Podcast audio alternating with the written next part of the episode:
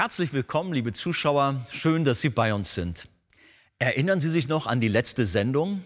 Dort haben wir von dem ersten Kennzeichen der Gesinnung gehört, welches einen Menschen edel in den Augen des Herrn macht. Heute spricht Pastor Christian Wegert über zwei weitere solcher Merkmale. Welche das sind und was diese uns gleichzeitig über Gottes Wort und das Zusammenspiel vom Hören und Handeln lehren, erfahren Sie jetzt.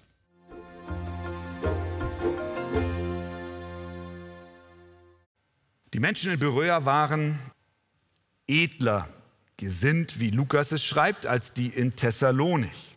Und das war nicht so, weil sie eine edle Abstammung hatten, sondern aufgrund ihrer Haltung dem Wort Gottes gegenüber. Diese Gesinnung, diese edle Gesinnung wird zum einen dadurch sichtbar, dass sie das Wort bereitwillig aufnahmen.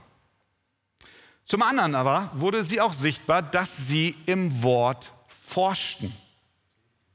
Es heißt dort wie folgt, diese aber waren edler gesinnt als die in Thessalonich und nahmen das Wort mit aller Bereitwilligkeit auf und sie forschten täglich in der Schrift, ob es sich so verhalte. Hier sehen wir den eindeutigen Hinweis darauf, dass sie eben nicht ohne zu überlegen irgendeinem Prediger folgten, sondern sie nahmen das, was sie von Paulus hörten, das Wort, was sie hörten über Jesus Christus, und sie prüften, ob es denn auch so ist, was der gute Mann dort sagt. Das heißt, sie untersuchten das Wort der Predigt des Paulus. Wie konnten sie dieses Wort prüfen? Sie konnten es nur prüfen und erforschen, indem sie in die Bibel schauten, was damals bei ihnen nicht ein gebundenes Buch war, sondern eine Schriftrolle. Schriftrollen des Alten Testamentes, Schriftrollen der Psalmen, Schriftrollen der Propheten.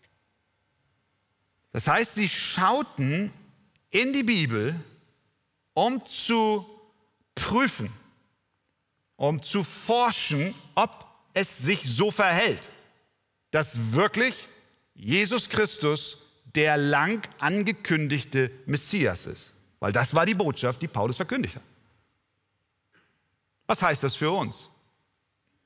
Das heißt für uns doch auch, dass wir in die Bibel schauen sollten, oder? Ja.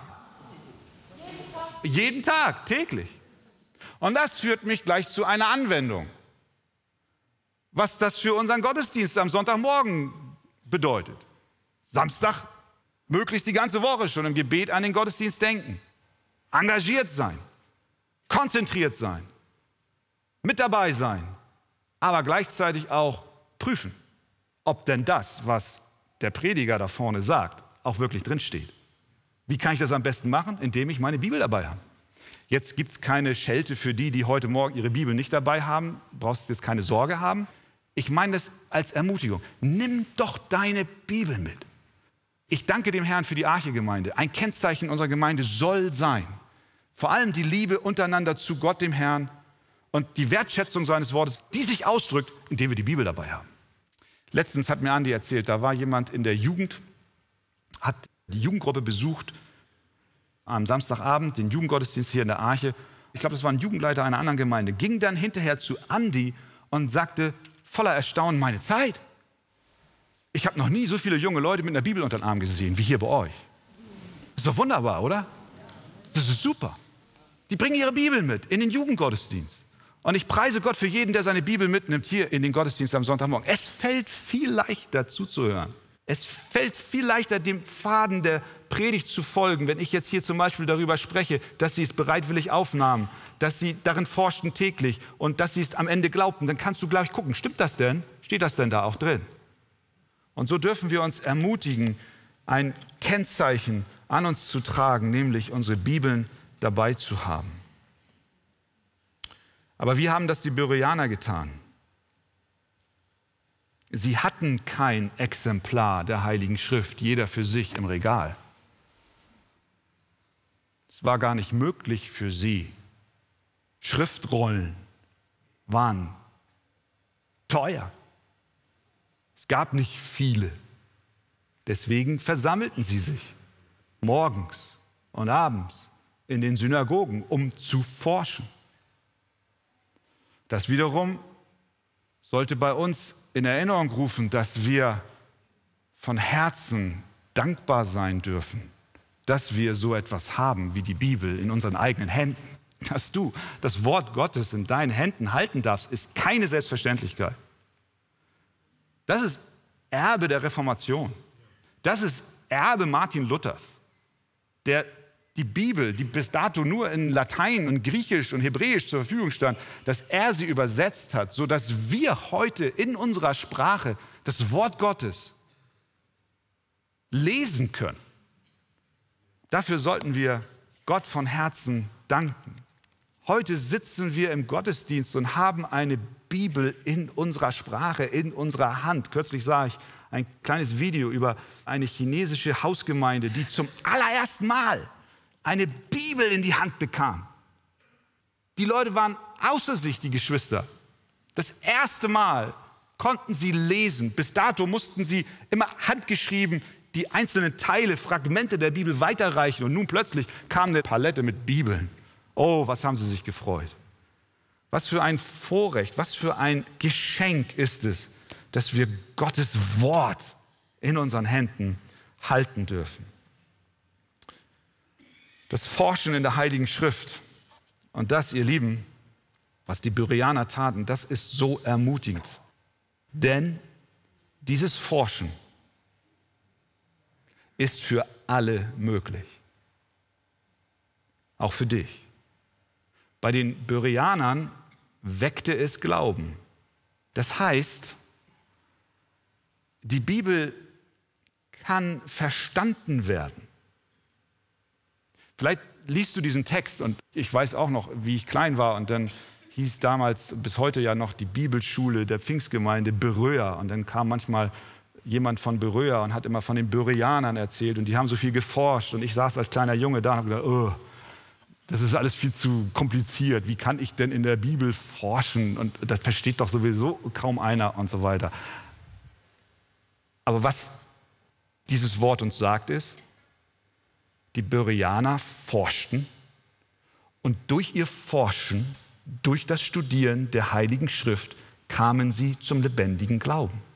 Das heißt, das Forschen ist für uns alle möglich. Denn die Bibel sagt von sich selbst, dass sie absolut klar ist in ihren Aussagen. Sie ist so klar, dass die Bibel sogar Eltern sagt, dass sie das Wort Gottes ihren Kindern täglich bringen sollen, weil die Kinder es verstehen, Stück für Stück. Die Bibel ist so klar, das ist eine Ermutigung für uns heute, die wir hier sitzen und vielleicht manchmal das Gefühl haben, das ist sehr komplex. Die Bereaner forschten und ihr Forschen hatte zum Ergebnis, dass sie zum Glauben kamen. Das heißt, die Bibel wurde für sie deutlich, sie wurde verständlich. Die Bibel an sich, in sich selbst ist klar.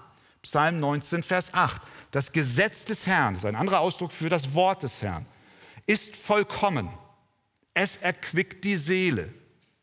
Das Zeugnis des Herrn ist zuverlässig. Es macht den Unverständigen weise.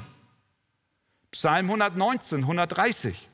Die Eröffnung deiner Worte erleuchtet und gibt den Unverständigen Einsicht. Das heißt, wie Grudem hier mal erklärt, der Unverständige oder der Einfältige ist nicht bloß jemand, dem es an intellektueller Fähigkeit mangelt, sondern dem es an einem gesunden Urteilsvermögen fehlt, der leicht geneigt ist, Fehler zu machen und der leicht irregeführt wird. Gottes Wort ist so verständlich, so klar, dass sogar eine derartige Person dadurch weise gemacht wird. Wenn du von dir selber denkst, ich habe nicht die intellektuelle Kapazität und das will dich bremsen, dann will ich dir Mut machen. Das Wort Gottes ist klar. Grudem weiter. Dies sollte eine große Ermutigung für alle Gläubigen darstellen. Kein Gläubiger sollte sich selbst für zu töricht halten, die Bibel zu lesen und sie hinlänglich zu verstehen, um dadurch weise gemacht zu werden. Amen. Amen. Ja, die Bibel ist klar. Sie ist verständlich. Das heißt, sie ist so geschrieben, dass sie von allen verstanden werden kann, die sie lesen wollen, indem sie Gottes Hilfe suchen und bereit sind, dem Wort Gottes Folge zu leisten. Und wenn du bei deinem Bibellesen vielleicht an einen Punkt kommst, wo du es nicht verstehst, glaub mir, mir geht es auch manchmal so, dann bete, Herr, öffne mir dein Wort, neige mein Herz deinen Schriften, du machst den Unverständigen weise. Die Bereaner forschten also in der Schrift, sie widmeten sich der Hauptsache. Ist auch interessant, sie kümmerten sich nicht darum, wer gepredigt hat, sondern sie kümmerten sich, was gepredigt wurde. Sie forschten, ob es sich denn auch so verhielt. Das heißt, sie haben keinen, und hier haben wir wieder eine praktische Anwendung für uns heute, sie haben keinen Prediger-Fanclub eröffnet und haben sich um Paulus versammelt oder um Silas versammelt. Nein, sie haben sich um das gepredigte Wort versammelt und geprüft, ob es denn tatsächlich so ist.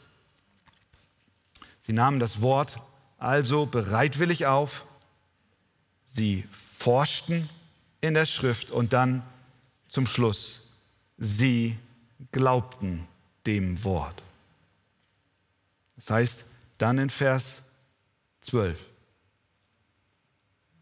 es wurden deshalb viele von ihnen gläubig, auch nicht wenige der angesehenen griechischen Frauen und Männer. Haben wir dieses Wort deshalb gesehen? Es wurden deshalb viele von ihnen gläubig. Weshalb? Weil sie das Wort bereitwillig aufnahmen, darin forschten, wurden viele von ihnen gläubig. Paulus schreibt in Römer 10, 17, so kommt der Glaube aus der Predigt, das Predigen aber durch das Wort Gottes. Das, was am Sonntagmorgen auf den Kanzeln unseres Landes geschieht, soll Proklamation des Wortes Gottes sein, was Glauben schafft. Das Wort Gottes schafft Glauben. Deswegen ist es so wichtig, dass wir das Wort Gottes hochhalten, weil es das Mittel ist, durch das Gott Kraft des Heiligen Geistes Glauben schenkt. Glauben an Christus, Glauben an den Sohn Gottes und an das, was er für dich getan hat. Deswegen ist es ohne Frage eine große Verantwortung zu predigen. Denn für jedes Wort, was wir sagen, nicht nur von der Kanzel, sondern auch du in persönlichem Austausch, für jedes Wort müssen wir Rechenschaft abgeben. Am Tag des Gerichts, sagt Jesus in Matthäus 12, muss der Mensch von jedem unnützen Wort, das er geredet hat, Rechenschaft abgeben, denn nach deinen Worten wirst du gerechtfertigt und nach deinen Worten wirst du verurteilt werden. Das heißt, was wir sagen, ist wichtig. Aber nicht nur, und das ist jetzt der Umkehrschluss, nicht nur das, was wir sagen, ist wichtig, sondern auch das, was wir tun, ist wichtig. Nicht nur für jedes Wort müssen wir Rechenschaft ablegen, sondern auch für unser Handeln müssen wir Rechenschaft ablegen. Deswegen liegt bei dem Hörer der Predigt, deswegen lag auch bei den Bereanern und überhaupt bei jedem, der das Wort Gottes hört oder liest, eine große Verantwortung. Denn das Wort Gottes fordert dich heraus, zu reagieren, zu antworten. Deswegen sagt Jakobus, seid aber Täter des Wortes und nicht bloß Hörer. Der Mensch, der kein vergesslicher Hörer, sondern ein wirklicher Täter ist, er wird glückselig sein in seinem Tun. Es ist eine Sache zu hören, aber es ist eine andere zu hören und zu handeln.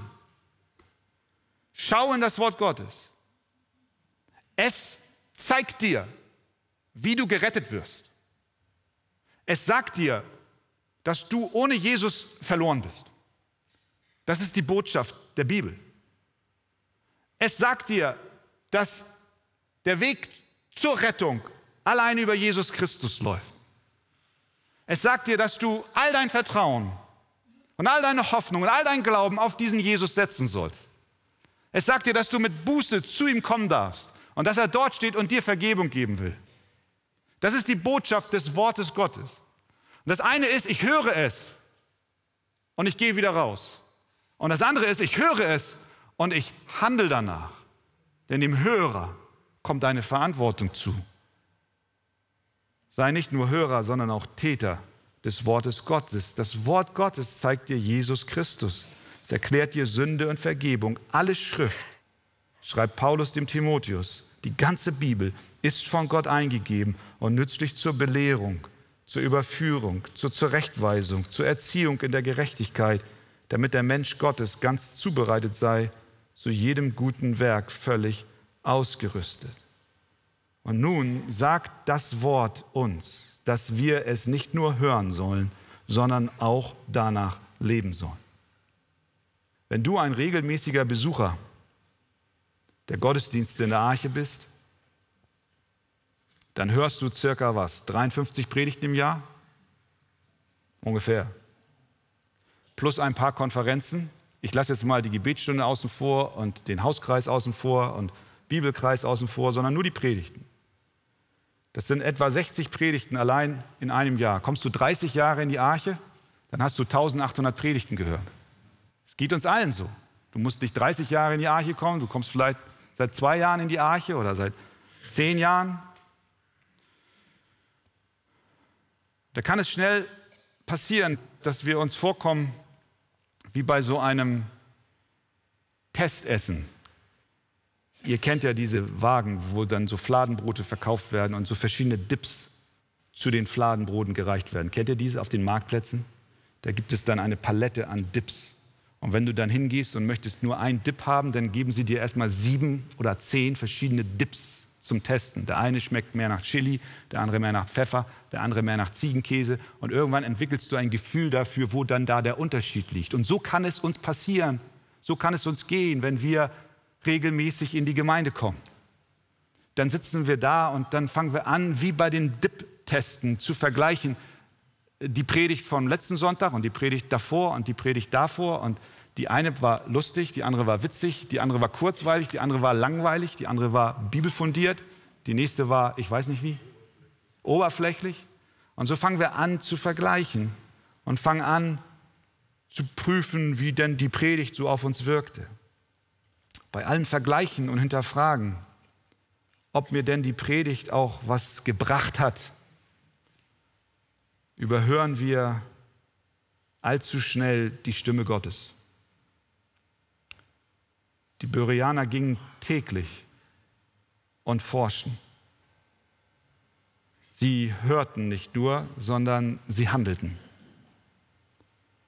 Morgens vor der Arbeit, abends nach der Arbeit, ab in die Synagoge zu den Schriftrollen, um die Fragen zu klären, die sie hatten. Einige lasen. Langsam aber sicher fing es an, ihnen zu dämmern. Das, was dieser Mann da erzählt von Jesus Christus, ist wahr. Sie fingen an, Stück für Stück zu verstehen, dass tatsächlich Christus von den Propheten angekündigt war auf diese Erde kam als der Messias, der Sohn Gottes und für ihre Sünde und Schuld gestorben ist. Es ging nicht um Predigtvergleiche, sondern um den Inhalt und wenn sie den Inhalt verstanden haben, dann ging es darum zu handeln. Genau dort begannen sie zu glauben. Sie nahmen Jesus Christus als ihren persönlichen Messias, als ihren Herrn und Heiland an und deswegen steht dort, es wurden deshalb viele von ihnen gläubig, auch nicht wenige der angesehenen griechischen Frauen und Männer. Das war das Ergebnis ihrer Forschung. Preis dem Herrn. Sie reagierten, sie handelten, sie ließen sich verändern. Wenn du von der Wahrheit einer Sache überzeugt bist, dann musst du danach handeln. Und das taten sie. Sonst bist du nicht überzeugt. Aber sie waren überzeugt. Sie waren überzeugt. Das, was Paulus predigte, ist die Wahrheit. So lade ich dich am Ende dieser Predigt ein, genauso zu verfahren. Prüfe doch. Öffne dein Herz dem Wort Gottes gegenüber. Und dann glaube, dass Jesus Christus dein Erlöser ist. Amen.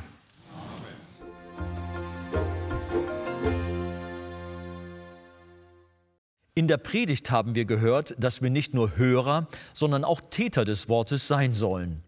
Derselbe Jakobus, der dies schrieb, schreibt in seinem Brief auch, wenn nun ein Bruder oder eine Schwester ohne Kleidung ist und es ihnen an der täglichen Nahrung fehlt und jemand von euch würde zu ihnen sagen, geht hin in Frieden, wärmt euch und sättigt euch, aber ihr würdet ihnen nicht geben, was zur Befriedigung ihrer leiblichen Bedürfnisse erforderlich ist, was würde das helfen? So ist es auch mit dem Glauben. Wenn er keine Werke hat, so ist er an und für sich tot. Soweit Jakobus. Pastor Wegert, impliziert das nicht auch das soziale Engagement im christlichen Glauben? Ja, selbstverständlich. Zum Evangelium gehört auch die Nächstenliebe. Ja. Oder anders ausgedrückt, das Evangelium produziert Nächstenliebe, bringt sie hervor. Die Liebe zum Nächsten, die Liebe zu dem, der Not hat. Die Arche unterstützt weltweit viele diakonische und humanitäre Projekte. In dieser Jahreszeit besonders ist die Aktion Hoffnung für Kinder. Was verbirgt sich hinter dieser Aktion? Erzähl doch mal ein bisschen darüber. Ja, Hoffnung für Kinder läuft schon viele Jahre und hat viel Freude und Trost, insbesondere den ärmsten Kindern dieser Welt gebracht. Auf unseren Missionsfeldern veranstalten wir jedes Jahr zu Weihnachten sogenannte weihnachtliche Kinderevangelisation. Zu diesen Veranstaltungen kommen viele Kinder aus den Slums, aus den Nachbarschaften, aus den Kinderheimen, auch öffentlichen Kinderheimen, aus den Gemeinden und aus Krankenhäusern.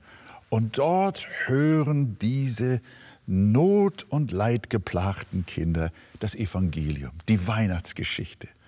Und wenn sie sie gehört haben, dann überreichen wir ihnen ein Weihnachtspaket mit allen schönen Sachen darin, mit Lebensmitteln, mit Süßigkeiten, auch mit Sachspenden wie Kleidung, Mützen, Schulmaterial und vieles andere mehr. Und die Kinder gehen fröhlich nach Hause, zeigen das ihren Eltern oder Betreuern oder wem auch immer und sind glücklich. Aber dabei bleibt es nicht, sondern wir haben ja das ganze Jahr über auf den Missionsfeldern auch die sogenannte Familiennothilfe. Das heißt, die Kinder, die ein Paket bekommen haben, die bekommen auch Besuch von unseren Pastoren und Mitarbeitern. Und dann sehen diese die große Not hin und her in den Häusern oder Hütten. Mhm. Und dann gibt es weitere Hilfe das ganze Jahr über. Und auf diese Weise entsteht ein Kontakt. Und die Kinder samt Familien sind vielfach auf diese Weise zur Gemeinde gekommen und, und das ist das Allerschönste, zum lebendigen Glauben. Mhm. Die Arche sorgt also dafür, dass die Hilfe auch wirklich ankommt. In wie vielen Ländern oder in welchen Ländern findet die Aktion Hoffnung für Kinder statt und wie kann man praktisch helfen? Dieses Projekt läuft in Südamerika, Bolivien, Argentinien, an verschiedenen Stellen in Brasilien, in Afrika, zum Beispiel in Sambia, Israel, Indien, Myanmar, Ukraine, Russland. Und helfen kann man natürlich, liebe Zuschauer, wenn man spendet. Wir würden uns sehr freuen, wenn auch Sie mit einer Gabe zu Weihnachten für die ärmsten Kinder der Welt dabei sein könnten. Wir freuen uns über jede Gabe, die Sie zur Hilfe für Kinder in Not zur Verfügung stellen. Gott möge sie reichlich segnen.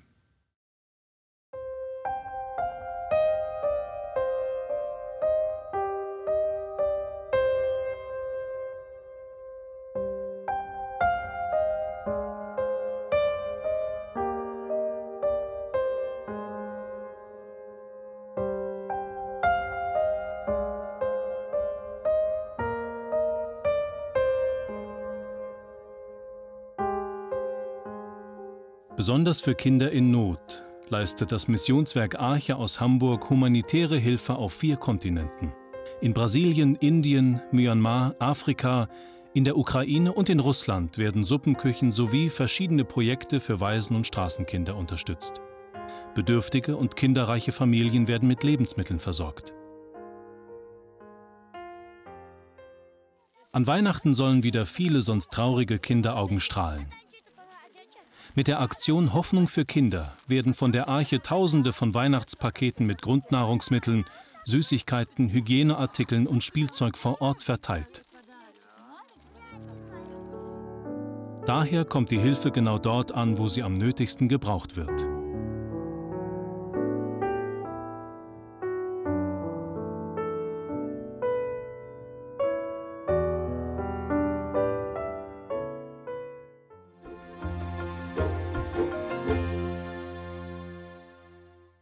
Beruaner forschten täglich in den Schriften und das Ergebnis war ihr Glaube an Jesus Christus als ihren Herrn und Retter. Wenn Sie weiterführende Informationen zu diesem Thema wünschen, empfehle ich Ihnen das Buch Das Evangelium Kennen und Genießen von Pastor Wolfgang Wegert. Lesen Sie besonders das Kapitel Ein lebendiger Glaube. Ein Exemplar erhalten Sie auf Wunsch kostenlos. Bestellen Sie auch gerne unser Magazin Die Taube mit weiteren Programmhinweisen zu den Ausstrahlungen der Fernsehkanzel und zusätzlichen Informationen zum Gemeinde- und Missionswerk Arche. Wir freuen uns über jeden Kontakt zu unseren Zuschauern. Sie erreichen uns per Brief, E-Mail oder zu nachfolgenden Zeiten unter der eingeblendeten Telefonnummer. Näheres zur evangelisch reformierten Freikirche Arche finden Sie im Internet. Liebe Zuschauer, mit Ihrer Spende helfen Sie mit, das Evangelium von Jesus Christus über das Fernsehen in viele Häuser zu übertragen. Wir sagen auf diesem Weg herzlichen Dank. Über eine Spende auf die eingeblendete Kontoverbindung würden wir uns sehr freuen. Nun verabschiede ich mich von Ihnen. Seien Sie bei der nächsten Fernsehkanzel gerne wieder dabei.